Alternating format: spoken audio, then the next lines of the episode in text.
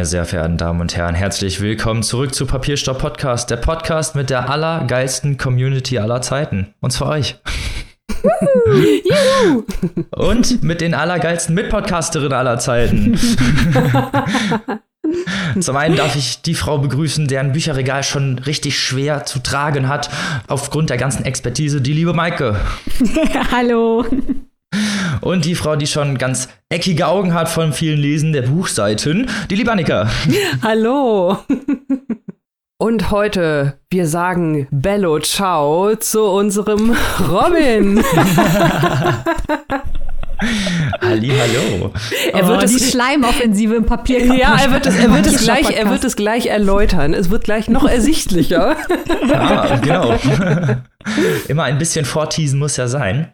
Aber wir haben ja gerade schon die geilste Community aller Zeiten erwähnt und da wollen wir jetzt noch mal ein paar Worte zu sagen. Und da leite ich jetzt mal über zu lieben Maike. Erzähl uns doch mal was über unsere tolle Community, Maike, und was wir so geplant haben.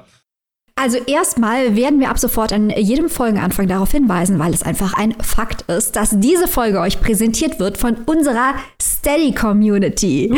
Die Leute, die Leute, die in unserer Steady Community sind und unseren Content unterstützen mit ihren Beiträgen, äh, die kriegen hier auch Shoutouts. Natürlich nur, wenn sie das möchten. Das heißt, wenn ihr unserer Community auf der Seite Steady HQ beitretet, also könnt ihr einfach auf dem Suchfeld Papierstaub Podcast eingeben, da findet findet ihr uns direkt.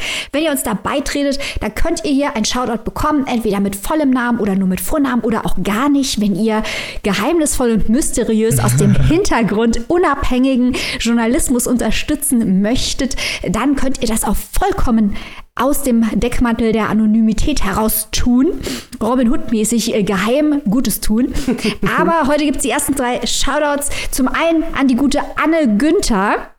Dann an die gute Eliane von Edmund und Malve, die wir schon seit Jahren von Instagram kennen. Danke an dich, Grüße an dich und dann auch noch Danke und Grüße gehen raus an die liebe Mina aus unserer Community. Mina hatte auch gleich schon eine Idee zu einem Exclusive, weil bei uns in der Community gibt es ja immer für alle Mitglieder jeden Montag ein Steady Exclusive. Und da kann natürlich die Community auch selber bestimmen, was sie haben möchte. Ihr bestellt, wir liefern. Und Mina hat vorgeschlagen, dass wir doch mal eine Buchpreis Hot Take Sonderfolge machen sollten. Und zwar nicht nur eine Woche vorher hier in unserer regulären Sendung ein paar Tipps geben, was wohl auf die diesjährige Liste zum deutschen Buchpreis kommen wird, sondern richtig vier Wochen vorher mal ein paar Bücher zur Debatte stellen, damit man sich das auch genau angucken und das debattieren debattieren kann auf Steady mit der Community. Das machen wir doch gerne.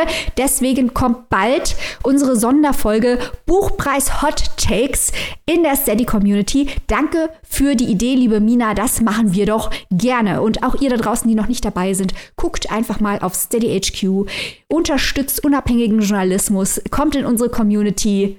Und das war's. Das war, was ich sagen wollte, Robin. Herzchen-Augen-Emoji für euch. Genau. Und wie Mike schon sehr gut gesagt hat, ne, wir, ihr dürft ja auch direkt mitentscheiden, wie man sieht, was hier für Content reinkommt. Also nicht nur, dass wir hier so als bah, an unserem hohen Turm, auf unserem hohen Ross sitzen und sagen, ja, das und das machen wir, aber nein, ihr dürft mitentscheiden. Und das, glaube ich, ist doch für alle ein Win-Win. Sowohl für uns als auch für euch. Genau. genau. Ihr haltet die Show hier am Laufen. Wir sagen Dankeschön. Und das machen wir jetzt jedes Mal. ja.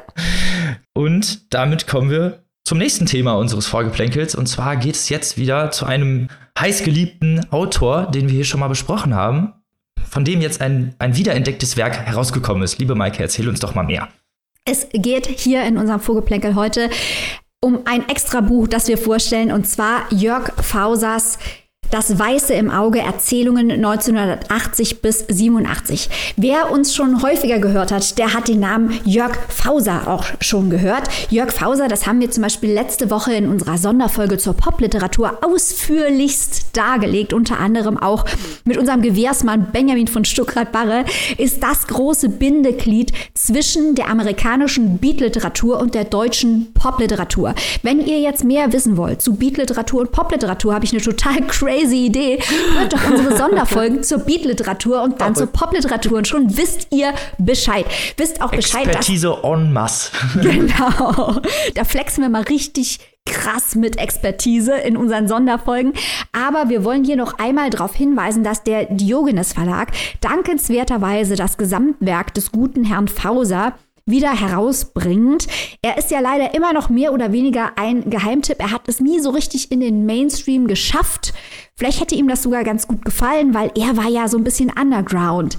Er war ja ein Avantgardist mit dem, was er tat. Also er hat viele Ideen der amerikanischen Beat-Literatur genommen und nach Deutschland übertragen und hat wirklich sehr, sehr viel geleistet für die deutsche Literatur im Allgemeinen, aber auch für den Journalismus. Äh, und ganz besonders wichtig war ihm natürlich Milieus darzustellen, die ansonsten in der Literatur keine große Bühne finden, was auch damit zusammenhing, dass er selber nach seinem abgebrochenen Studium als Aushilfsangestellter und Flughafenarbeiter und Nachtwächter tätig war äh, und aus diesen Bereichen der Gesellschaft auch berichtet hat. Auch seine Drogenkarriere spielt eine große Rolle in seiner Literatur, insbesondere in seinem Hauptwerk Rohstoff, das ihr euch unbedingt reinziehen solltet, wenn ihr das noch nicht getan habt. Das Buch, über das wir jetzt aber sprechen, ist eine Sammlung von Erzählungen, wie ich eben schon sagte, 80 bis 87. Dazu muss man wissen, Rohstoff, dieser semi-autobiografische Roman über seine Heroinabhängigkeit, der Rohstoff, um den es hier geht, ist zum einen das Heroin, aber zum anderen auch die Literatur. Er jagt quasi Drogen, Alkohol, aber vor allem die Literatur. Er möchte unbedingt Schriftsteller werden. Das ist der Hauptrohstoff, der ihn antreibt. Wurde 84 1980 veröffentlicht und viele der Texte, die wir hier in Das Weiße im Auge finden, beschäftigen sich ähm, mehr oder weniger mit den Themen aus Rohstoff, können als Fragmente oder Ideen zu Rohstoff gelesen werden. Wir finden hier aber auch zum Beispiel den Text, den er damals beim Bachmann-Wettbewerb vorgelesen hat. Texte, in denen es um, um Wetten geht, um Pferderennen geht, um Alkoholiker geht, all, um diese Milieus geht, die sonst nicht viel stattfinden und die in einer Mischung aus Poesie, Journalismus, New Journalism dargestellt werden ganz besondere Texte, ganz wunderbare Texte von Jörg Fauser, äh, der, wie gesagt, nicht nur Leute wie Benjamin von Stuckrad-Barre bis heute beeinflusst, sondern auch jemanden, der hier im Podcast bei weitem noch nicht ausreichend stattgefunden hat, den ich hier irgendwann mal noch ausreichend abfeiern werde, weil er einer meiner Lieblingsschriftsteller ist, nämlich Clemens Meyer aus Leipzig. Der hat auch passenderweise das Nachwort geschrieben. Also wenn man ein bisschen was von Clemens Meyer gelesen hat, merkt man auch unheimlich viele Parallelen zu Fauser und wie stark Fauser ihn beeindruckt hat. Meyer schreibt hier im Nachwort, doch wir müssen mit einem Mythos aufräumen, dem des Milieuschreibers Fauser, des Trinkerliteraten, des Bukowski-Wiedergängers und es gilt, einen Mythos zu bewahren, den des feinen Literaten Fauser. Also Meyer weist darauf hin, dass Fauser viel, viel mehr war als ein Milieuschriftsteller, sondern ein ganz wichtiger Literat, der die Bundesrepublik in einer bestimmten Zeit auf sehr poetische und scharfsinnige Weise abgebildet hat. Sehr empfehlenswert. Jörg Fauser, Das Weiße im Auge, Erzählungen 1980 bis 87. Wenn ihr aber gerade dabei seid, dann guckt doch mal bei Diogenes, was da alles noch von Fauser momentan erhältlich ist. Wie gesagt, sein Hauptwerk Rohstoff, auch wichtig, natürlich der Schneemann, wo auch ein bisschen beim amerikanischen Noir sich was abgeguckt hat. Aber generell können wir das Gesamtwerk empfehlen. Des guten Jörg Fauser hört in unsere Beat-Folge, hört in unsere Pop-Literatur-Folge, hört in unser Steady Exclusive zu Hintergrundliteratur zu Beat und Pop. Alles, was das Herz begehrt, wie immer bei Papierstau Podcast. direkt nah und live.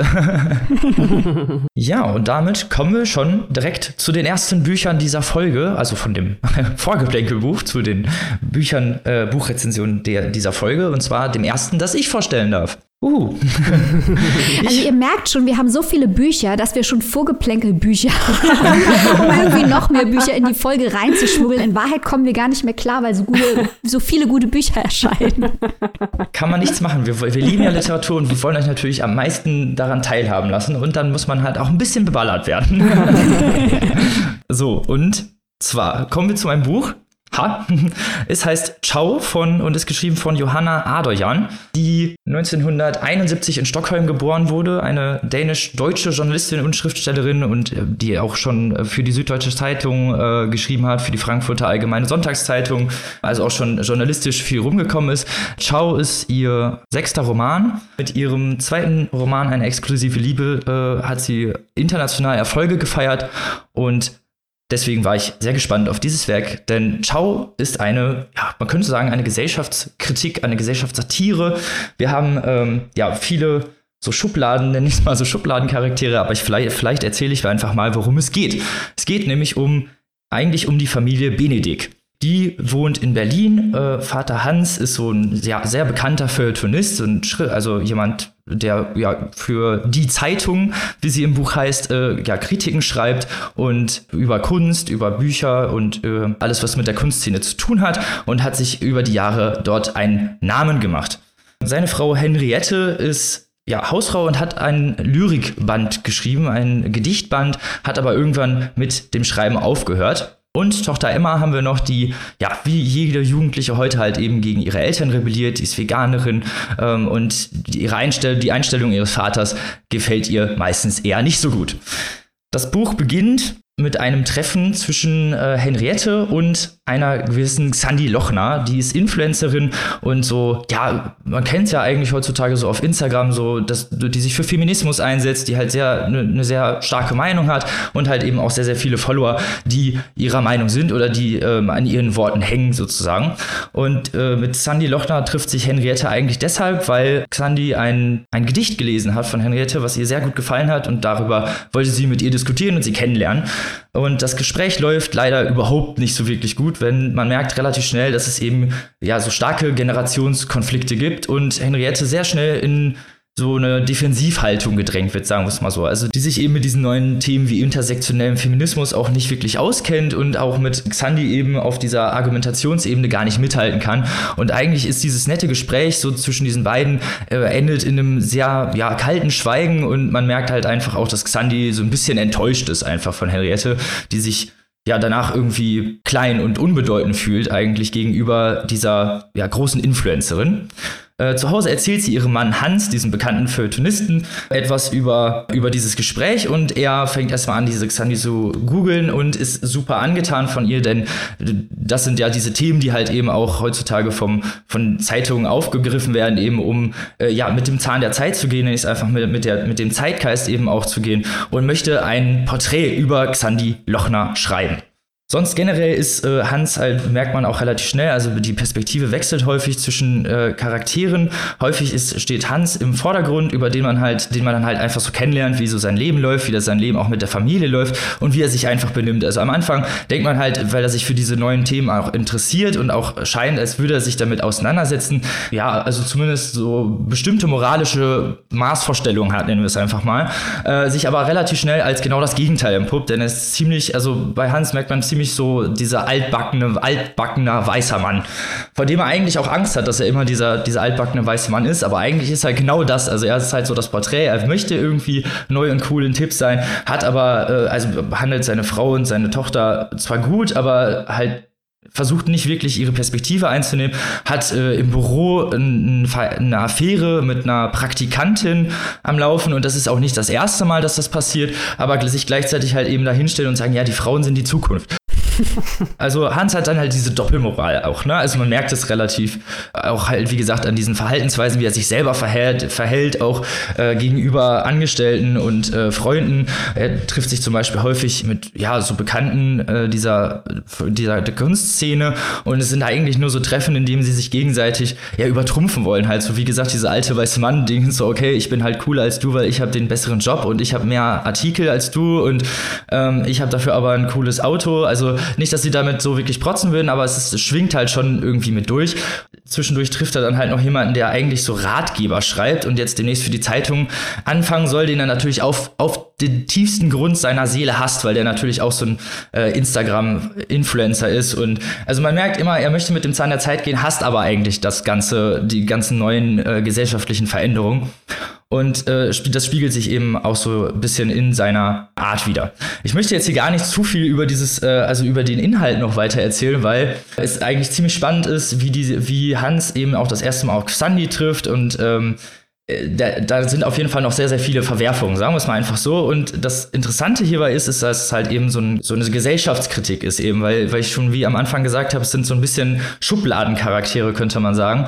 Äh, Hans halt eben als dieser super altbackene weiße Mann und äh, dagegen halt Xandi, die eben halt auch, wenn man das Buch weiterliest, einfach auch kein netter Mensch ist oder halt auch wirklich so ihre, teilweise ihre Ideologien sehr, sehr deutlich oder sehr, sehr aggressiv halt äh, gegenüber ihrem Gesprächspartner aufbringt und teilweise halt wirklich Leute äh, damit, also in Ecken drängt, wo sie halt eigentlich gar nicht hingehören. Und äh, das ist halt auch sowas, dass es eben halt diese Gesellschaftsbeispiele sind von halt Hans, diesem alten weißen Mann, der eben so eine Affäre hat und eben Xandi, äh, die zwar ähm, gesellschaftlich vorankommen möchte, aber halt eben diese, ja, Cancel Culture Geschichte eigentlich damit reinbringt, indem sie halt eigentlich erstmal immer auf den alten weißen Mann draufhaut und erstmal immer erstmal sagt, okay, das ist ein schlecht, der ist böse halt von vornherein. Und das ist ja auch nicht das, wo, also das ist ja nicht das, wo der Feminismus hin will. So, ne? es, ja, es geht ja um Gleichberechtigung und nicht darum, äh, die schlechten Attitüden, die eben Männer früher Frauen gegenübergebracht haben, jetzt eben Männern gegen, äh, gegenzustellen oder halt eben auf diese Art und Weise zu diffamieren. Und das ist halt einfach genau das, was eben dieses Buch so gut darstellt, äh, in diesen Verhaltensweisen und in diesen ähm, ja, kleinen Momenten, die halt auch abgebildet werden, weil wir haben halt hier viele Sachen auch des Alltags, so ganz alltägliche Szenen und äh, Gedanken einfach, die damit einhergehen. Und äh, das ja hat natürlich auch noch mal ein sehr dramatisches Ende, könnte man sagen, was halt dann auch noch mal sehr deutlich macht eigentlich, dass weil sich natürlich um Gesellschafts-, also wirklich krasse Gesellschaftskritik handelt. Und trotz ihrer Schubladen-Idee ähm, oder zumindest dieser Ausführung erstmal äh, fand ich zumindest sind die Charaktere sehr menschlich dargestellt. Also es geht halt immer wieder auch ne, um Monologe und eigene tiefe Gedanken und so. Also einige und dann halt natürlich auch, dass, dass sie sich oft öfter für tiefsinniger halten, als sie dann tatsächlich sind und äh, wie die sich hinterfragen und dann gleichzeitig erst gesagt wird, mh, hm, ja, ich finde den neuen Feminismus ja toll und sich in äh, zwei Seiten weiter gedanklich darüber aufgeregt wird, so dass, dass man heutzutage nicht mal mehr einer Frau eine Tür aufhalten kann was ja eh nicht so stimmt. Ne? Also so diese, diese Ideen davon. Und das war, fand ich halt sehr interessant, dass man eben halt in diesen Charakteren mit drinsteckt und dass man die Menschlichkeit der Charaktere dadurch auch einfach sehr gut ja, greifbar, also dass die Menschlichkeit der Charaktere dadurch sehr greifbar wird und man eben sehr gut, finde ich, in diese Gedankenwelt mit eintauchen kann. Und da ist jetzt wirklich, also nicht, dass sie, dass Johanna Adoyan irgendwie eine Seite ergreift oder sagt, okay, die alten weißen Männer sind schlimm, oder schlecht oder die, die neue Wow-Community ist total scheiße, sondern es geht halt wirklich eben halt um die schlechten Mentalitäten beider Seiten und die guten als auch eben bösen Seiten von eben Menschen, weil man eben auch Perfektion, also man ist halt einfach auch imperfekt und das finde ich, zeigt das Buch auch sehr gut, dass man äh, das dogmatische Themen oder Dog äh, Ideen, die man oder Ideale, die man vielleicht vertritt, gar, gar nicht so leicht ist, die vielleicht manchmal als Mensch einzuhalten. Also klar gibt es dann welche, die da einfach drüber gehen und sagen, okay, muss ich ja gar nicht, aber es ist halt auch einfach schwierig, alles wirklich immer richtig zu machen, sagen wir es mal so. Und das finde ich äh, war, war sehr interessant in diesem Buch zu lesen. So viel, aber erstmal äh, zu meiner Rezension dazu. Also, wie gesagt, ich kann es nur empfehlen. Ich fand es sehr interessant, aber halt nicht unbedingt subtil. Ich bin aber nicht der Einzige, der es gelesen hat. Liebe Maike, wie hat es dir denn gefallen? Äh, ich gebe dir völlig recht, Robin. Es ist nicht das subtilste Buch, das jemals auf diesem Planeten veröffentlicht wurde. Ähm, aber ganz lustig ist es allemal, weil Johanna Adoyan hat ja auch in einem Interview gesagt, dass ihr Ziel mit diesem Buch war, dieser Debatte um Wokeness und alte weiße Männer ein bisschen die Leichtigkeit zurückzugeben. Und das schafft sie auf jeden Fall, weil in diesem Buch, wie du gerade schon sehr gut ausgeführt hast, da übertreiben es ja alle Seiten. Also der Hans Benedikt, der ist so ein richtiger alter weißer Mann, der es nicht wahrhaben will, dass er dem Zeitgeistzug nur noch hinterher schaut, ähm, der aber, der zwar vorne mit dabei sein will, was die Wokeness angeht, aber seine Privilegien, also er will trotzdem mit der Praktikantin aber eine Affäre haben, aber gleichzeitig will er auch zu den Guten gehören.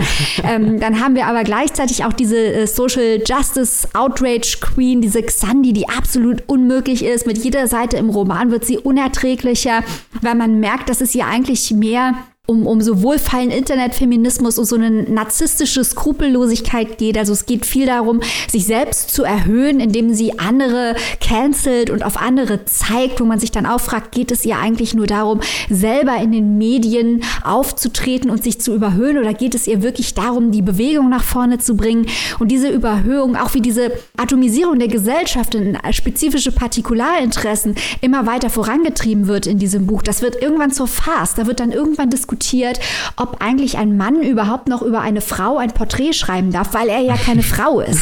Was natürlich komplett absurd ist. Gleichzeitig sagt Johanna Adoyan, ja, wie weit sind wir denn von dieser Diskussion wirklich noch entfernt? Und das ist eine sehr berechtigte Frage. Und das Buch zeigt, dass vielleicht alle Seiten es teilweise wirklich übertreiben und auch das Ziel, die Gleichberechtigung und die Verbesserung der, der Chancengleichheit in der Gesellschaft aus den Augen verlieren. weil sie sich verrennen. Teilweise auch wirklich in die narzisstische Selbstbespiegelung, wie man an dieser Xandi sehr eindrucksvoll erleben kann.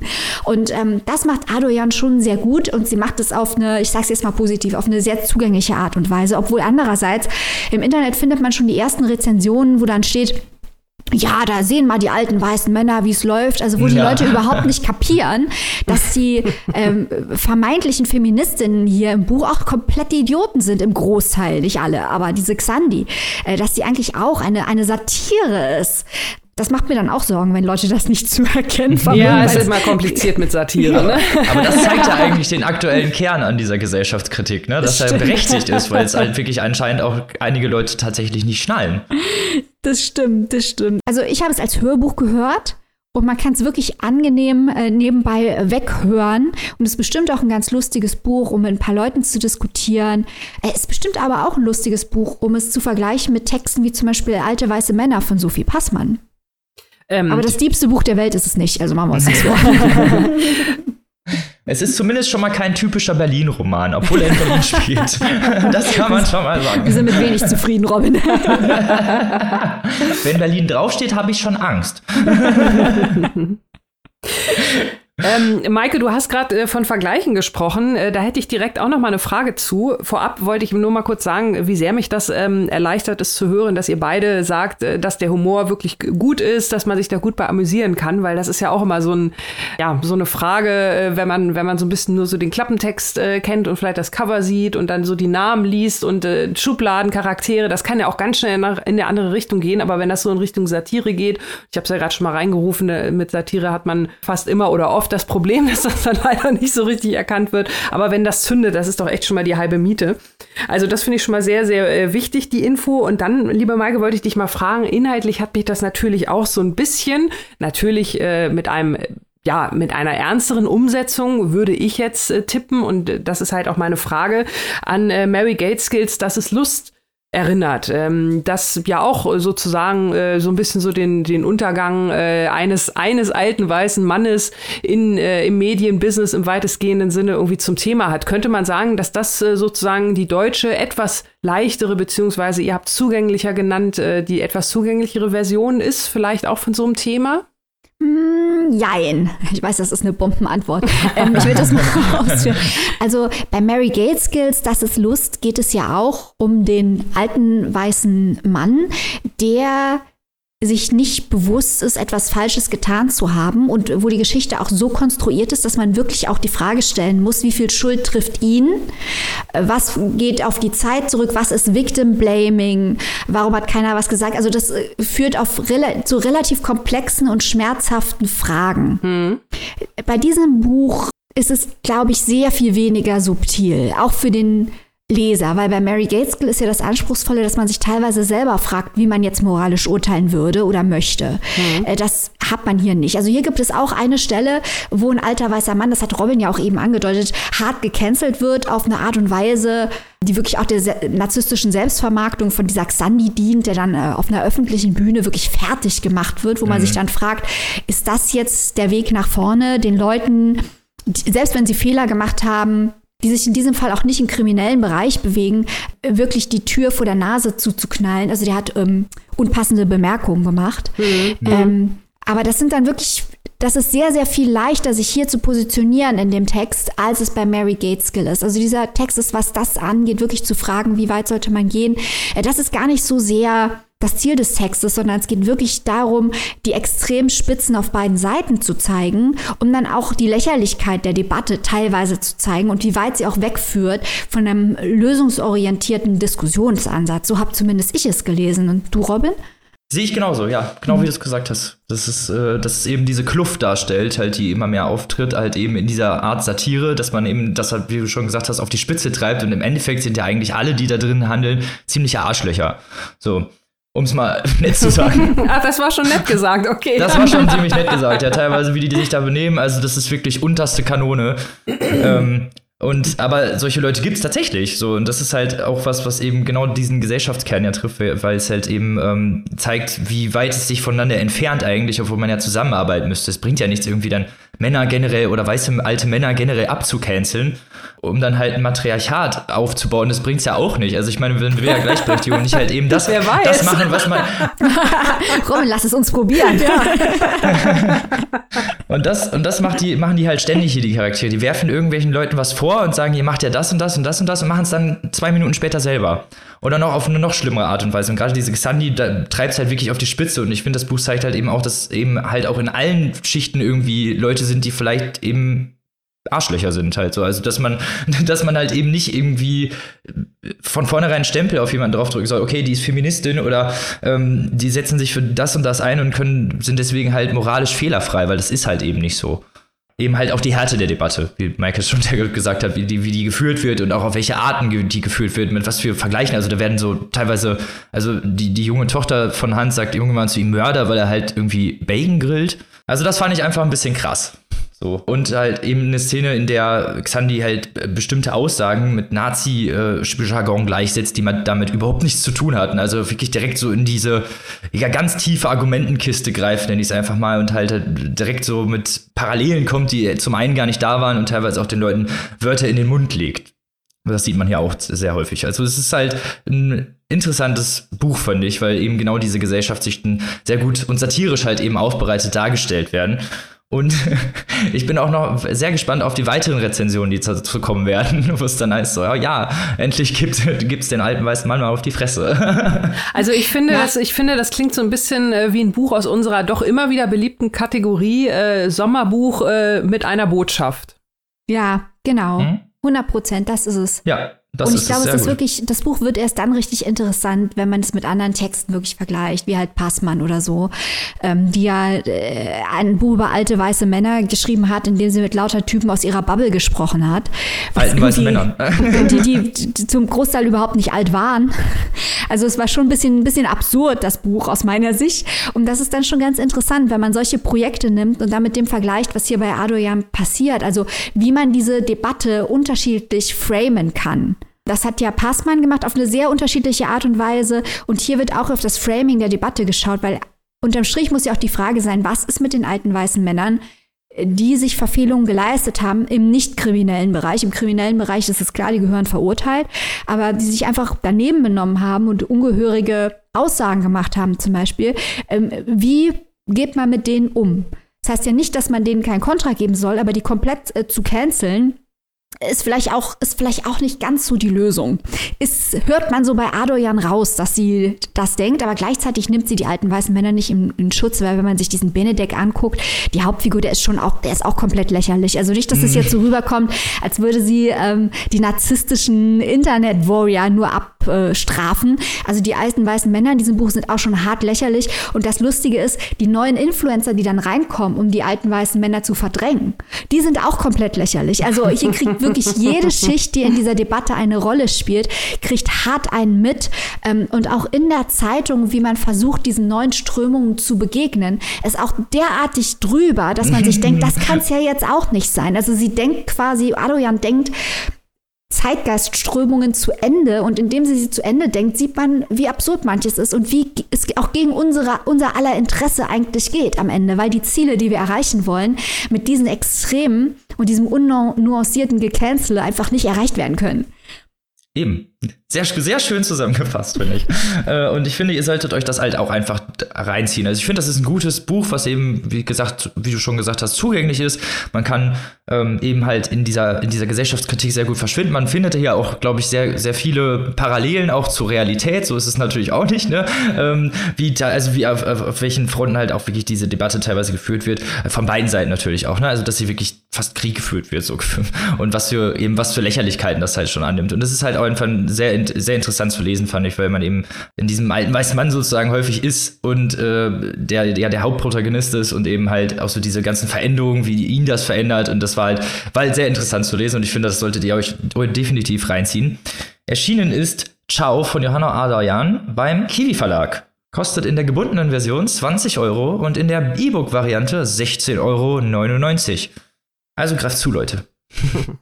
Und damit kommen wir jetzt zum nächsten Knaller dieser Folge und ich bin jetzt schon richtig gespannt. Jetzt wird's richtig warm. heiß, heiß wird's. Heiß wird's, heiß. geil, geil, geil. Ja, also es wird, äh, wird nicht zu knapp heiß. Ähm, ich verspreche hier nicht zu viel, werdet ihr schon gleich hören. Ähm, ich habe heute dabei ein heißes Buch aus Frankreich und zwar den Roman Hitze von Victor Justin. Ein junger Mann, 1994 geboren und äh, das vorliegende Buch ist sein Debütroman, ist jetzt gerade frisch im Taschenbuch erschienen und empfiehlt sich als wirklich wirklich heißes Sommerbuch. Also wir hatten ja gerade eben schon ein, äh, haben wir gesagt, unterhaltsames Buch mit einer, ein unterhaltsames Sommerbuch mit einer Message. Jetzt haben wir hier einen wirklich heißen Roman, äh, der sowohl inhaltlich als auch äh, noch von der, von der Art der Erzählung her auf jeder Seite so ein bisschen brennt. Ich werde euch das gleich noch so ein bisschen an Beispielen belegen. Erstmal kurz, worum geht es hier? Also Hitze ist ähm, ein Roman, vielleicht fast eher eine Novelle 160 Seiten ähm, hat das Büchlein gerade mal. Das reicht aber völlig aus, weil äh, diese 160 Seiten, die haben es wirklich in sich. Die sind also sehr, sehr eng äh, bepackt mit, mit Inhalt, mit Themen. Es ist ein, auch ein sehr, sehr abgerissener Zeitraum, der beschrieben wird. Also es geht hier nur um, um wenige Tage und die werden dafür halt umso genauer und umso detaillierter geschrieben. Und im Mittelpunkt steht Leonard. Leonard ist 17 Jahre alt und macht mit seinen Eltern und seinen Geschwistern, Bruder und Schwester Urlaub auf einem Campingplatz im Süden Frankreichs an der Atlantikküste. Ich weiß nicht, ob ihr die Gegend kennt. Ich war selbst früher mal mit meinen Eltern dort vor vielen, vielen Jahren, kenne das also ganz gut, was hier im Buch beschrieben wird. Die Szenerie, diese Pinienwälder, diese weitläufigen, dieser tolle weiße Sandstrand, die Dünen, die tosenden Wellen des Atlantiks und vor allem auch diese großen, großen Campingplatzanlagen, die es da gibt, die also wirklich, äh, ja, wie so ein All-Inclusive-Club, sage ich mal, für Camperinnen und Camper so ziemlich alles bieten bieten Animation, Spaß und natürlich gerade eigentlich für junge Leute, die dorthin fahren. Äh, ne? Stichwort Ferienliebe. Äh, ne? Wer kann sich das nicht vorstellen, wenn man mit 17 Jahren äh, mehrere Wochen in so einer, ja, in so einem Mikrokosmos auf so einem Campingplatz verbringt. Leonard allerdings, unser Hauptcharakter, ist da so ein bisschen anders. Ähm, der, das merkt man gleich. Also wir sind direkt in seinem Kopf. Er ist auch der Ich-Erzähler des Romans. Wir merken gleich von Anfang an, dass er nicht so richtig da reinpasst in diese Welt Welt, so wie man sich das vorstellt, wie ich es gerade mal so beispielhaft skizziert habe. Er ist eher so der Außenseiter, aber auch gewissermaßen von ihm selbst so gewollt. Also er kommt so ein bisschen, ja, wie so ein Einzelgänger rüber, der auch so ein bisschen depressiv ist, äh, der ja sich selber dazu entscheidet, äh, sich halt nicht diesen Gruppenaktivitäten hinzugehen, weil er das nicht erträgt, weil er das nicht mag. Und er wandert also an seinem so wie ihr meint, letzten Abend auf dem Campingplatz, äh, während die Altersgenossinnen und Genossen äh, am Strand noch eine schöne Party feiern, wandelt er da also über die Anlage, kommt an einen Spielplatz und sieht einen seiner Alterskameraden da auf der Schaukel sitzen, äh, im Schaukelseil verknotet, also auf gut Deutsch gesagt, er sieht diesem anderen Jungen, Oscar ist sein Name, beim Selbstmord zu und greift nicht ein. Und äh, diese, ja, dieser Moment, also das ist jetzt nicht der große Spoiler, weil das ist wirklich die allererste Szene im Buch. Das ist natürlich dann die bestimmende Szene für den weiteren Plot. Es geht dann also zwei Tage noch weiter, bis äh, Leonard äh, und seine Familie halt von diesem Campingplatz abreisen. Der Urlaub geht ja zu Ende, hatte ich gerade schon gesagt, sind so die letzten Tage, die letzten Stunden, die er da auf diesem Campingplatz verbringt. Und ähm, ja, er hat nun also diesen, diesen Selbstmord beobachtet, ist nicht eingeschritten äh, und äh, das ist natürlich jetzt der bestimmende Gedanke in seinem Kopf, einer der bestimmenden Gedanken, denn äh, bei Leonard im Kopf sind noch ganz viele andere äh, Gedanken, wie das so ist bei einem Teenager. Und natürlich lastet dieser, dieser Druck unglaublich auf ihm äh, von dem, was er da beobachtet hat, von dem, was er hätte tun können, aber unterlassen hat. Und ja, diese, diese Schwere der Schuld äh, drückt seine Depression noch so ein bisschen runter. Also die, die Begegnung, die er da hat, er, er wandelt da also durch diese Anlage den ganzen Tag, hat eigentlich nur Angst, dass er irgendwie entdeckt wird, äh, weil er nichts gemacht hat. Also er, er ist nicht bereit, sich dieser Tat zu stellen oder irgendwas zu unternehmen. Er nimmt zwar ein paar Anläufe, die versanden dann äh, nicht nur auf der Düne, aber auch anderswo. Da äh, müsst ihr das Buch schon wirklich selbst lesen. Da will ich natürlich jetzt aus Spoilergründen nicht ins Detail gehen, möchte nur noch kurz erwähnen, dass noch zwei andere Personen eine recht wichtige Rolle in dem Buch spielen. Das ist zum einen Louis, das ist so ein bisschen der einzige Freund, den äh, Leo da auf dieser Anlage hat. Der ist auch so ein bisschen ein Einzelgänger. Das äh, wird auch so ein bisschen als Grund erklärt, warum die beiden sich da zusammengefunden haben. Und dann gibt es noch äh, Luce, ein junges Mädchen, in das Leonard verliebt ist und die ja für ihn sozusagen der einzige Lichtblick in dieser Anlage ist. Ich habe ja schon gesagt, er wandelt da eher sehr, sehr lustlos äh, mit Hang zur Depression durch die Gegend und Luce ist sein, sein einziger Lichtblick. Äh, er ist also sehr in sie verliebt. Sie scheint aber auch äh, das Interesse von vielen anderen Jungs äh, auf sich gezogen zu haben, so dass er jetzt nicht richtig weiß, äh, ah, wie kommt er an sie ran und nachdem sie sich so ein bisschen annähern, wie ernst ist das jetzt? Also auch da wieder diese Teenager-Gedanken. Also das Ganze ist ein sehr, sehr, sehr verdichteter Coming-of-Age-Roman. Die Themen, die wir hier finden, äh, also wie gesagt, das erstmal kurz zum Inhalt. Äh, die Themen, wir hier finden, äh, das ist natürlich hier so ein ja, Mikrokosmos im Mikrokosmos. Wir sind zum einen im Kopf halt von Leo drin. Das ist schon ein ja, ein nicht unbedingt schöner Ort, weil er halt, wie gesagt, auch sehr leidet und natürlich dann auch viele nicht schöne Gedanken hat, äh, also nicht, dass er jetzt hier äh, gewalttätig, äh, gewalttätige Gedanken hat oder so, aber ne, was ich vorhin schon so ein bisschen geschildert hat, habe äh, diesen Gemütszustand, in dem er sich befindet.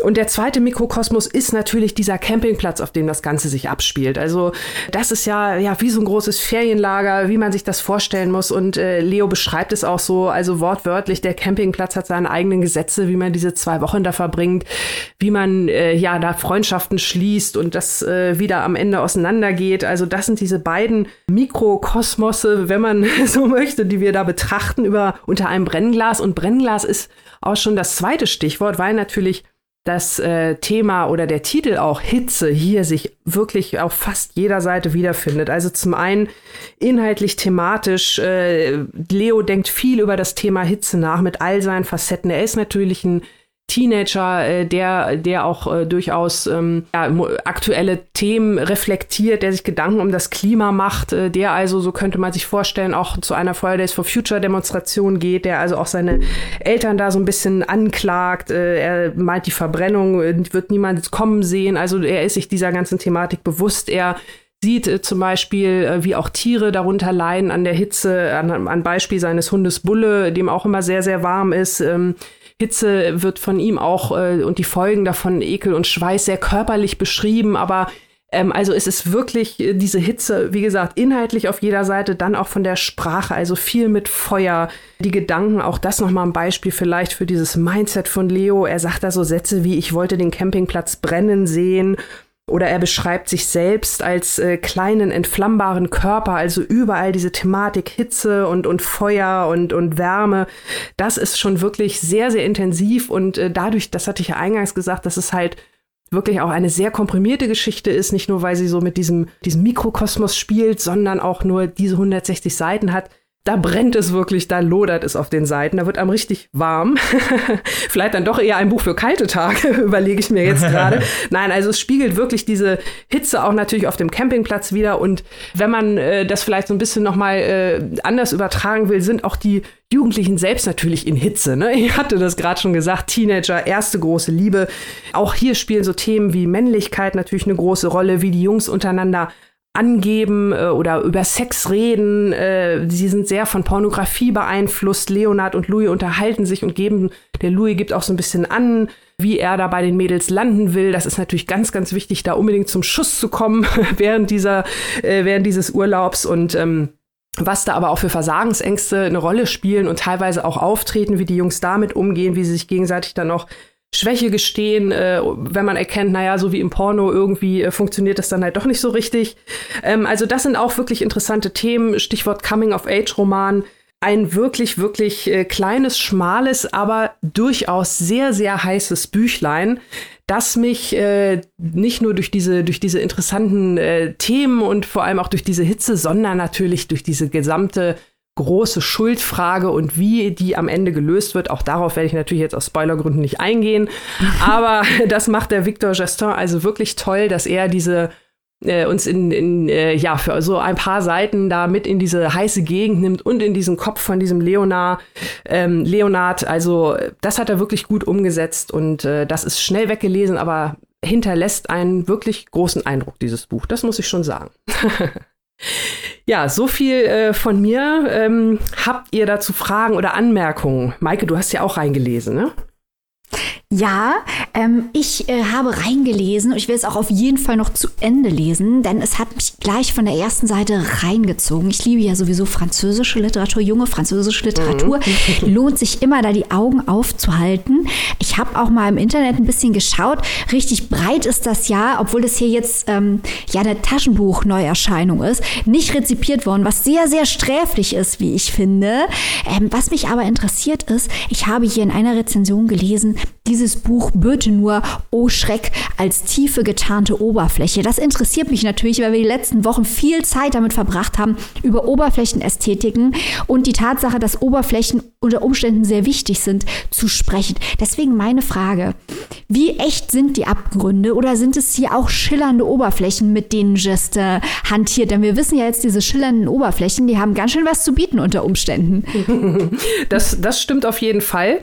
Also ich, ich finde erstens die Oberflächen hier gar nicht so schillernd, ähm, weil du diese, diese, diese Hitze und äh, ich meine, wir haben ja jetzt auch irgendwie, vielleicht liegt es auch daran, wir haben ja nun auch schon so ein paar Tage und Wochen Hitze, Hitze hinter uns und wir wissen ja, wie schnell das auch unangenehm werden kann. Also von daher würde ich das jetzt eher so als äh, vorrangig unangenehme Oberfläche beschreiben, zumal ja auch der Protagonist und Erzähler ja auch, äh, ja, ne, wie vorhin schon mehrfach betont, auch eher so ein bisschen so ein äh, trauriger Typ ist. Aber ähm, auch da kann ich jetzt wieder mit so einer ganz plumpen Feuermetapher oder Kochmetapher um die Ecke kommen. Unter der Oberfläche brodelt es gewaltig. Uh. also Heute alle Feiergags genau, genau. Also ich habe das, ich habe das wirklich ähm, äh, bei der Vorbereitung jetzt hier auf die Folge und auf die auf die Rezension, äh, als ich mir noch mal meine Notizen durchgeguckt habe und das noch mal so ein bisschen anders zusammengetragen habe, habe ich das gemerkt, dass das wirklich für so ein Buch äh, in der Kürze so viele Themen behandelt. Also ähm, das finde ich schon äh, durchaus äh, deep genug.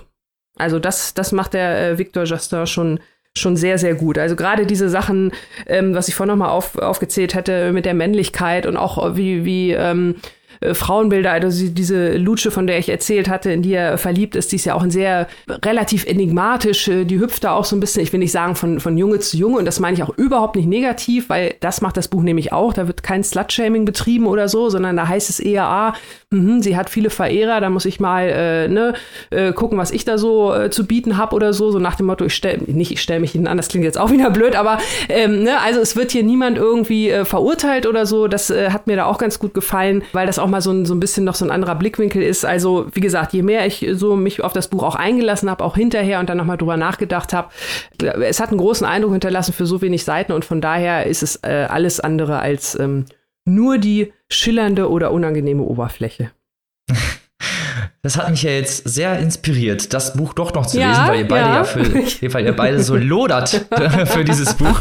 Aber das muss man ja auch mal äh, betonen. Das macht ihr ja nicht so umsonst dann. Ne? Also es muss ja schon dann wirklich ein richtig gutes Buch sein. Was mich jetzt vielleicht noch mal interessiert, du hast ja gesagt, das sind ja so alles so düstere Themen, ne? also auch, auch gerade in dieser Coming-of-Age-Thematik zusammen halt in, mit, auch mit diesem Selbstmord, ja, also mit diesem mhm. unverhinderten Selbstmord äh, in Einklang. Äh, Klingt halt sehr, ich will nicht sagen schwer, aber wie ist denn so die Zugänglichkeit? Oder sagen wir mal so, kann man das als Sommerbuch bezeichnen oder würdest du eher sagen, nee, da muss man sich schon muss man schon so ein bisschen gefasst sein, so ein bisschen, äh, ja, so ein Fels in der Brandung. Naja, also ich, ich sag mal so, Mike, Mike hat das ja auch gerade nochmal betont, ähm, wie sie, wie sehr sie auch von dem Buch so schnell reingezogen wurde. Und das äh, kann ich auch nur bestätigen. Also das erste Kapitel, das zieht einen schon rein. Nicht, weil halt auch die Themen so gut gesetzt sind und weil auch wirklich diese, diese Hitze und dieses Urlaubsdingen äh, wirklich so, also dass man so schnell auch in diesem Gefühl drin ist sondern äh, ja, ähm, dieses, ja, man kann es ja fast schon so ein bisschen so Schuld- und Sühne-Thema, was da so einsetzt, ähm, mit dem Selbstmord, der nicht verhindert wurde, äh, da passiert dann noch was anderes, was ich jetzt auch, auch wenn es im ersten Kapitel schon ist, trotzdem nicht nennen will aus Spoilergründen, was äh, die Sache noch mal so ein bisschen dramatischer macht. Und ähm, deswegen, also äh, musste ich sagen, wenn man jetzt ein Sommerbuch hat, was, was, äh, was nicht äh, schockieren soll, äh, also ich finde schon, es hat einen gewissen Horroraspekt auch, Horroraspekt auch dabei. Also es ist schon ein Schocker, was einen auch äh, mental, auch wenn es nur 160 Seiten sind, auch die ganze Zeit über beschäftigt. Also vielleicht so zum Sandbogenbauen nebenbei jetzt nicht so geeignet oder so. Ja, klingt aber doch nach einem richtig tollen Buch, das ihr euch durchlesen solltet und reinziehen solltet. Liebe Annika, wo kann man das denn erwerben? Jawohl. Ähm, Hitze von Victor Justin ist erschienen im Kein und Aber Verlag, übersetzt von Sina de Malafosse und kostet in der neu erschienenen Taschenbuchausgabe 12 Euro und im keimfreien E-Book 16,99. Das klingt doch fair. Also Leute, noch nicht loslaufen, weil jetzt geht's erst noch zum nächsten Buch, aber solltet ihr euch schon mal merken. Und jetzt geht's oh, zu Glanz, Glorie und Glamour. Uh, macht den Vorhang auf, die Scheinwerfer an und rollt den roten Teppich aus, denn jetzt geht's nach Hollywood, liebe Maike. Noch mehr heißer Scheiß. Entschuldigung, das war jetzt echt der letzte Feuerwitz, Annika. Alles klar. Äh, Wir reden jetzt über einen jungen, wilden Debütautor aus den Vereinigten Staaten von Amerika. Und sein Name ist im Moment, ah ja, Quentin Tarantino. Der gute Mann hat doch tatsächlich seinen allerersten Roman vorgelegt und er heißt Es war einmal in Hollywood. Bei wem es jetzt klingelt in der Birne, dem sei gesagt, ja genau. Es ist natürlich der Roman zum Film mit dem Titel Es war einmal in Hollywood. Tarantino, der alte Pulphead, wendet sich hier einem fast vergessenen Genre zu, nämlich früher gab es viele Novelizations, also Romanisierungen äh, von Filmen. Also da wurde aus hardcore-kapitalistischen Gründen wurden Filmskripte, nachdem es die Filme schon gab, in einer Art Fanfiction, aber eben nicht von Fans geschrieben, sondern von offiziellen Autoren, wurden nochmal als Romane aufgelegt, aber nicht in glänzenden Einbänden bei hochstehenden Verlagen, sondern wirklich als billige Paperbacks, die man dann im Supermarkt mitnehmen konnte.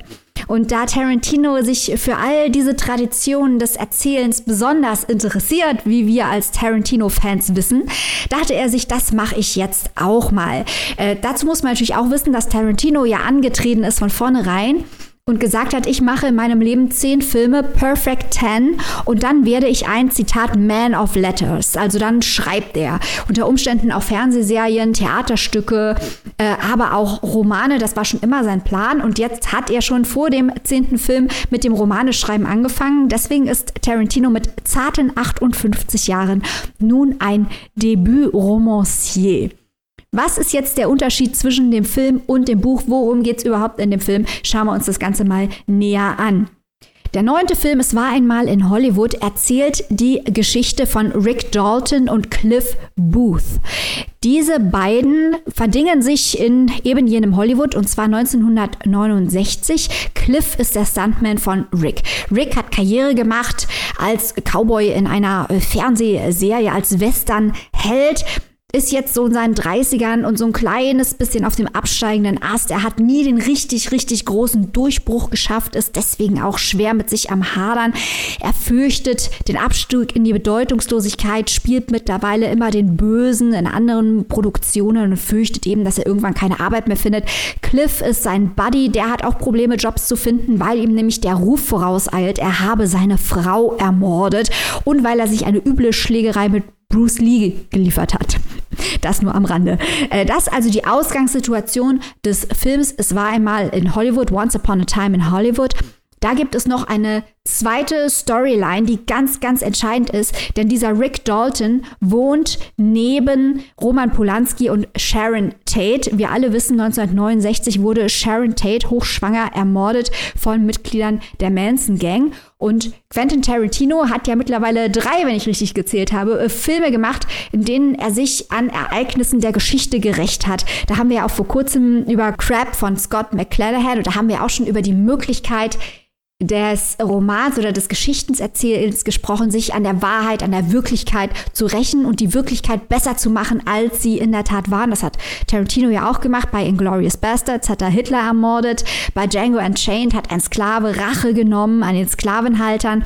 Und äh, bei Es war einmal in Hollywood, das ist jetzt für das Buch keinen Spoiler, deswegen sage ich das, äh, wird natürlich Cliff Booth am Ende die Angreifer, die Sharon Tate ermorden wollen, umbringen, zusammen mit seinem treuen Hund Brandy. Und einer von diesen Angreifern wird außerdem in Flammen aufgehen, äh, dank Rick Dalton. Das kann ich jetzt hier erzählen für das Buch, denn Jetzt zum Unterschied äh, zwischen Roman und Buch. Tarantino macht hier was recht Mutiges, denn diese ganze Storyline über Polanski und äh, Sharon Tate, die auch in der Diskussion um den Film ganz, ganz prominent war. Die tritt hier komplett in den Hintergrund. Die wird in ein paar Absätzen im ersten Drittel, wird die so nebenbei erzählt, ja, ja, damals, als da dieser Einbruch war bei Sharon Tate und als wir da die Menschengang in Flammen haben aufgehen lassen und der Hund die totgebissen und so. Äh, ganz nebenbei wird das erwähnt und dieses doch sehr lange Buch mit über 400 Seiten widmet sich wirklich vor allem den Backstories von Cliff und Rick. Und da geht Tarantino in seinem eigenen Nerd-Universum auf. Wir erfahren sogar die, die Backstory von Brandy, dem Pitbull. Also echt herrlich. Wir hören ganz lange Diskussionen von klassischen und weniger klassischen Hollywood-Filmen und deren Bedeutung. Es geht um Regisseure, es geht um Anekdoten von Filmsets, es geht um Stories über Stars, es geht um Bruce Lee, dessen Darstellung im Film ja sehr kontrovers war. Äh, und dieses Buch, das ist wohl klar jetzt, ist nicht plot-driven, sondern es geht wirklich um das Character Building von Rick und Cliff. Ich glaube, es sind auch viele Szenen drin, die am Ende aus dem Film gestrichen wurden. Im Original war ja, es war einmal in Hollywood vier Stunden lang. Das hat ja Tarantino dann runtergekürzt auf zweieinhalb. Ich nehme an, viel von dem, was wir nicht gesehen haben, kommt in dem Buch vor. Wir erfahren, was wirklich mit Cliffs Frau passiert ist. Es geht um die szenischen Darstellungen, ganz ausführlich. Es liest sich ganz oft auch wie ein Film, also ganz szenisches Schreiben, atmosphärische Dialoge, ja die große Stärke von Tarantino, detaillierte Charakterentwicklung. Und das Ganze hat natürlich so, ein, so eine palpi Anmutung, wie ich eben eingangs schon erwähnt habe. Das ist ja eine Ästhetik, für die Tarantino in ganz besonderer Weise steht. Also wir haben eine simple Sprache, wir haben manchmal Wörter, die du, du, du böse sind, die man nicht in den Mund nehmen darf oder auch szenische Beschreibungen, die es so nicht in den Film geschafft haben, aus gutem Grund, weil sonst wäre er ab 18 gewesen. Und es ist ein bisschen schade, dass äh, der deutsche Herausgeber sich entschieden hat, dieses Buch als ein schickes Hardcover rauszugeben, weil es war eindeutig der Wunsch von Tarantino, das hat er auch in vielen Interviews erzählt, dass er es eben als Paperback haben wollte. Und das amerikanische Paperback hat solche Filmstills drauf, so Filmausschnitte und sieht auch wirklich ganz billig aus. Und das ist ja die Ästhetik, die er haben wollte, diese billige Paperback-Ästhetik. Und die haben wir hier nicht. Also es sieht in der deutschen Ausgabe ganz schick aus und das widerspricht dem Sinn dieses Buches. Das ist wirklich schade. Das, das, kommt auch mal vor, dass wir uns darüber beschweren, dass das Cover zu schick ist. Ja, also es ist einfach ein Buch zu hochwertig. Das ist hier das Problem. Und das zu wenig Street, ja. wo ist das Pulping? Manchmal ist halt äh, zu viel einfach zu viel. Genau, genau. Gut gemeint ist manchmal nicht gut gemacht. Und das Hollywood, das hier in dem Buch dargestellt wird, das ist eben genau wie im Film eine, eine ganz hyperreale Version. Da ist 69, ist mehr 69 als 69 jemals gewesen sein kann. Man hat das Gefühl, dass nicht alles in so einem nostalgischen Gelbton, in so Sepia-Tönen. Und ähm, was er auch macht, Tarantino, genau wie im Film, ist, dass er die Ebene, die Filmebene, wir sehen ja, wie Filme produziert werden im Film, ist ja Thema des Films. Es ist ja alles eine große Hommage an das Hollywood der 60er. Das sehen wir auch im Buch. Und so entwickelt eben Tarantino nicht nur die Charaktere seiner Filmcharaktere Cliff und Booth, sondern er entwickelt auch weiter die Charaktere, die sie im Film spielen. In dieser Serie Lancer, die eine wichtige Rolle spielt, die Charaktere entwickelt er im Buch auch weiter. Und so ist es eben ein Buch, das wirklich eher in die Breite geht für Leute, die sowas genießen, die Dialoge genießen, die Atmosphäre genießen. Es ist nicht plot-driven in dem Sinne, dass hier was Neues, also es werden schon neue Dinge erzählt, aber mehr als Hintergrundinformationen, nicht Dinge, die die gesamte Geschichte ändern.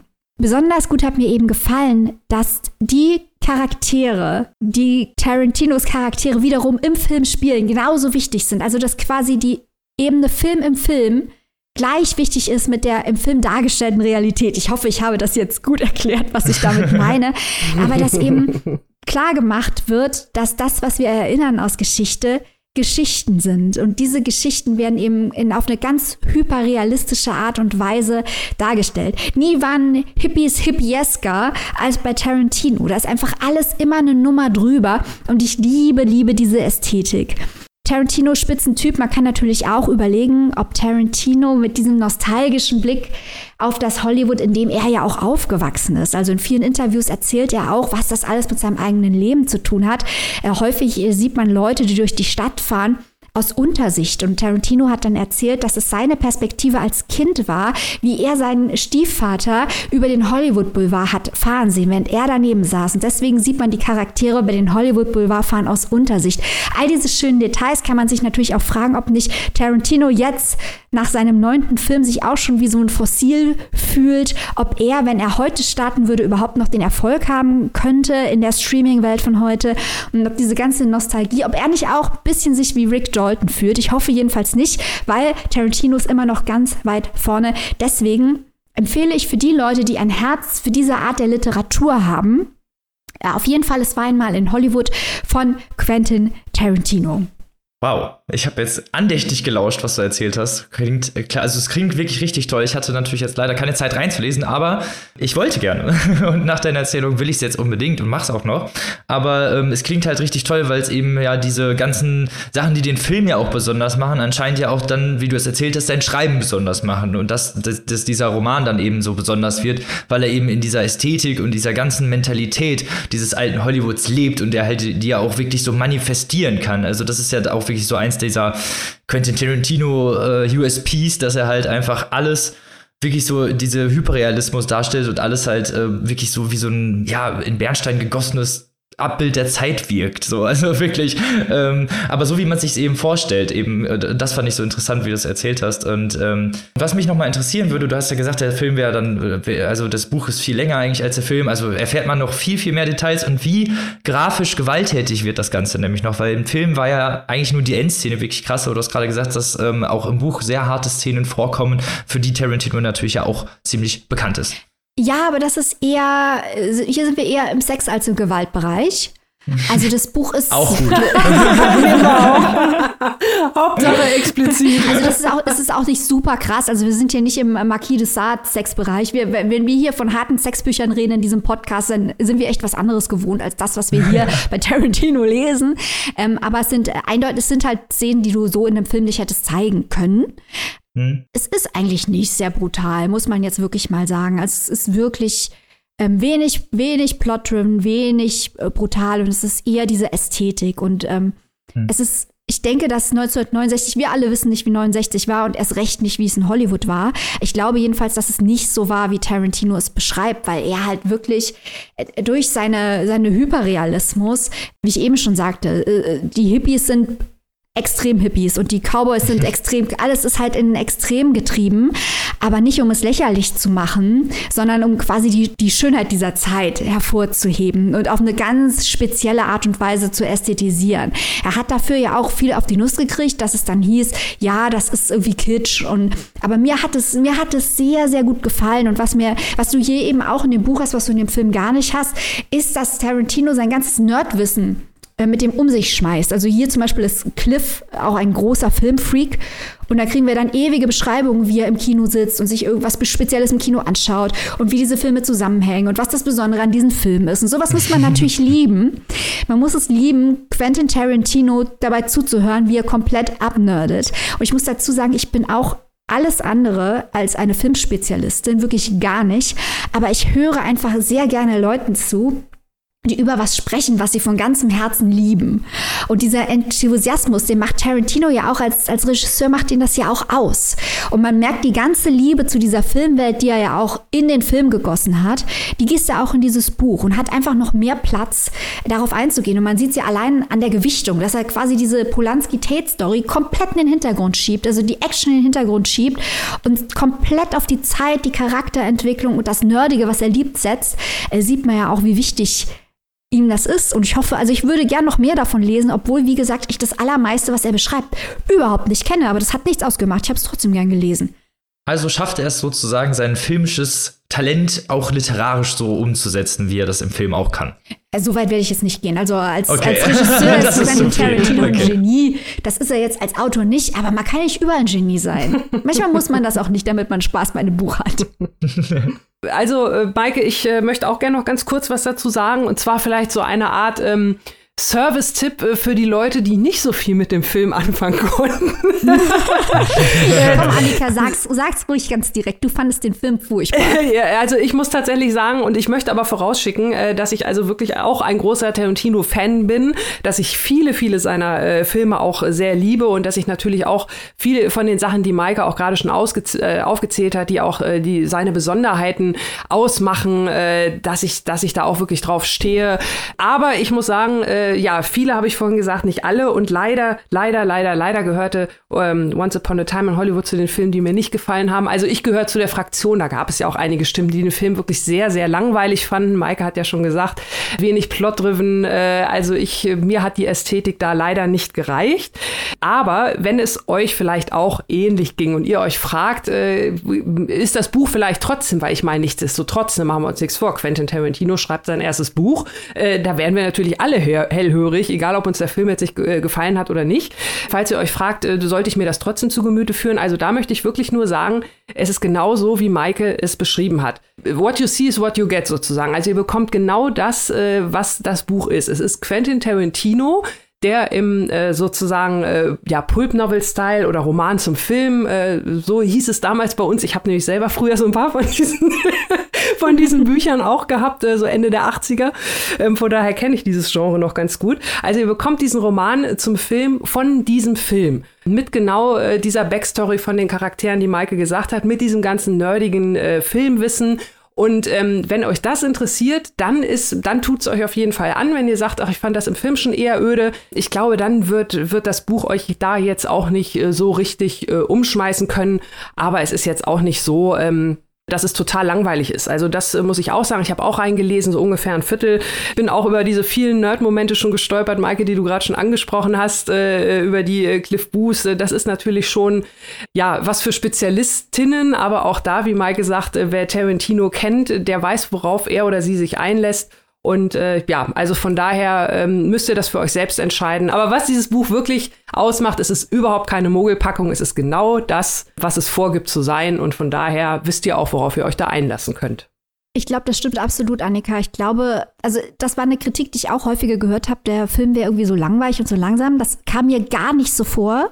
Aber das ist ja auch eine subjektive Einschätzung. Mhm. Also ich fand, ich fand ihn durchaus spannend und wie gesagt, ich habe auch davor gesessen und habe gedacht, ach, die Bilder sind so schön, die Dialoge sind so toll. Aber da sind wir ja häufiger hier im Podcast unterschiedlicher Meinung, weil du eher Geschichten magst, die wirklich plot-driven sind. Und ich der Meinung bin, dass ein Buch oder auch ein Film keinen Plot braucht. Nicht unbedingt. Das heißt nicht, dass jeder Film im Plot schlecht ist, versteht mich nicht falsch. Aber ich glaube, dass ähm, ein, ein Bild nichts Gegenständliches zeigen muss und dass auch ein Buch keinen Plot braucht und ein Film auch nicht. Äh, wenn aber man sich gelangweilt hat bei diesem Film, sollte man wohl eher eher auch nicht zu dem Buch greifen, weil es all diese Dinge, die Tarantino liebt und für die er in dem Film kritisiert worden ist, ins Extrem treibt. Also wirklich dann seitenlang diese Beschreibung über das alte Hollywood. Und ich finde das toll und gucke mir das an und bewundere das. Aber wenn man das schon äh, ohne Brad Pitts nackten Oberkörper langweilig fand, dann sollte man das vielleicht bei dem Buch lassen. ja, so ein paar Highlights hatte der Film ja durchaus. Ich gebe es jetzt. Wobei ich sagen muss, bei Brad Pitt waren es vor allem die Haare. Also tolle Frisur. so viel auch nochmal zum Thema Oberflächlichkeiten, damit wir es hier nochmal unauffällig in die Sendung einschmuggeln können. Zum Thema Sexismus kann man hier ja auch noch sagen, äh, dass immer wieder gesagt wurde, ja, Brad Pitt, er stellte einen, einen alternden Stuntman dar, wo ich mir dann auch dachte, die, die Säcke, die sich abfällig über Brad Pitt in diesem Film geäußert haben, über sein Äußeres, und das waren nicht wenige, ne? die sollen alle bitte mal in den Spiegel gucken. So viel zum Thema Sexismus in Hollywood und das trifft keine Männer. Da war ich echt geschockt, was da teilweise über Brad Pitt geschrieben wurde. Ey, habt ihr einen Spiegel zu Hause, Freunde? Oder dann googelt mal, das fällt mir gerade ein, die, äh, die Filmrezension im Rolling Stone, weil die nämlich explizit darauf hinweisen, dass Brad Pitt wohl der einzige Schauspieler ist, der über so viele Jahre durchgängig so gut aussieht und das muss einfach mal festgehalten werden. Bam. So. so. Boom. so ist es nämlich. Wort zum Sonntag. Hört auf, äh, Brad Pitt zu dissen. Wir sind dagegen. Auf jeden Fall. Aber was ihr tun solltet, ist, dieses Buch zu lesen. Definitiv, wenn ihr da Fans von seid oder sein wollen werdet. Sein möchtest. Wo und für wie viel kann man sich denn dieses geniale Pulpwerk zulegen, liebe Maike? Das auf vollkommen überflüssige Art und Weise als Hardcover mit schicker Prägung und allem Zip und Zap herausgebrachte Buch könnt ihr bei Kiepenheuer und Witsch in einer Übersetzung von Thomas Melle und Stefan Kleiner erstehen. Es war einmal in Hollywood von Quentin Tarantino in der gebundenen Ausgabe für 25 Euro als keimfreies E-Book für 1999. Naja, vielleicht kommt ja irgendwann doch noch mal so eine kleine Pulp-Version raus. Kiwi, bitte, wir möchten es billiger und hässlicher, Ja, Leute. genau, genau. Das muss die Ästhetik, da muss die Ästhetik passen. Da müssen wir einfach drauf bestehen. So, welches Datum ihr euch aber unbedingt merken solltet, ist der 18. Denn am Sonntag kommt unser Lisa Krusche-Interview, was es bisher nur auf unserer Steady-Seite zu hören gab, für alle kostenlos heraus. Das heißt, ihr könnt endlich das Interview alle hören, auch wenn ihr nicht zur Steady-Community gehört. Aber liebe Steady-Community, wir haben natürlich auch ein kleines Schmankerl für euch noch parat. Und zwar gibt es am Sonntag unser Timon Kaleiter-Interview von der lieben Annika und der lieben Maike geführt. Und da könnt ihr schon mal sehr gespannt drauf sein. Also 18. am Sonntag definitiv reinschalten. So, und damit sind wir leider schon am Ende unserer Folge angekommen. Schade, aber nicht verzagen, weil wir nächste Woche kommen natürlich wieder und haben wieder was richtig Geiles im Gepäck dabei. Und jetzt kommen wir zu den Vorschauen für nächste Woche und was wir euch so präsentieren wollen werden. Äh, In drei kurzen Stichworten, liebe Annika, fang doch mal an, uns zu erzählen, was du so dabei hast. Ja, bei mir werden nächste Woche die ganz großen Gefühle aufgefahren äh, und da habe ich äh, passende Worte dabei. Zum einen Verbindungen, Empathie und Gesellschaft. Ui, Uh. das klingt spannend. Liebe Maike, hast du auch so was Spannendes dabei? Oh ja, äh, nächste Woche werden zu meiner Rezension O-Töne eingespielt und dass wir die hier in der Show haben, finde ich unglaublich, unfassbar und großartig. Das sind meine drei Begriffe. Ja. da könnt ihr euch, euch auf was freuen. Wir haben wieder richtig was im Gepäck. Und ich habe natürlich auch was im Gepäck. mein Buch könnte es fast, also könnte man fast so Stichwörter nennen, die sehr nah an dem klingen, was du heute vorgestellt hast, lieber Annika. Uh. Meine, meine Worte sind Coming of Age, Hitze und Depression. Ach was. Schau Ja. an. Ich würde sagen, da sprechen wir kommende Woche dann noch mal drüber. Da können wir ja vielleicht den einen oder anderen Vergleich ziehen. Das, da freue ich mich Ich schon sehr Also auf. ich komme auf jeden Fall vorbei. Super. Ich auch, du. Und ich hoffe natürlich, ihr seid auch wieder mit dabei. Einen großen Dank geht natürlich nochmal an alle Hörerinnen und unsere Steady-Community raus. Und damit wünschen wir euch eine ganz tolle Woche. Lest was Schönes, bleibt gesund. Bis dahin, auf Wiederhören. Tschüss. Tschüss.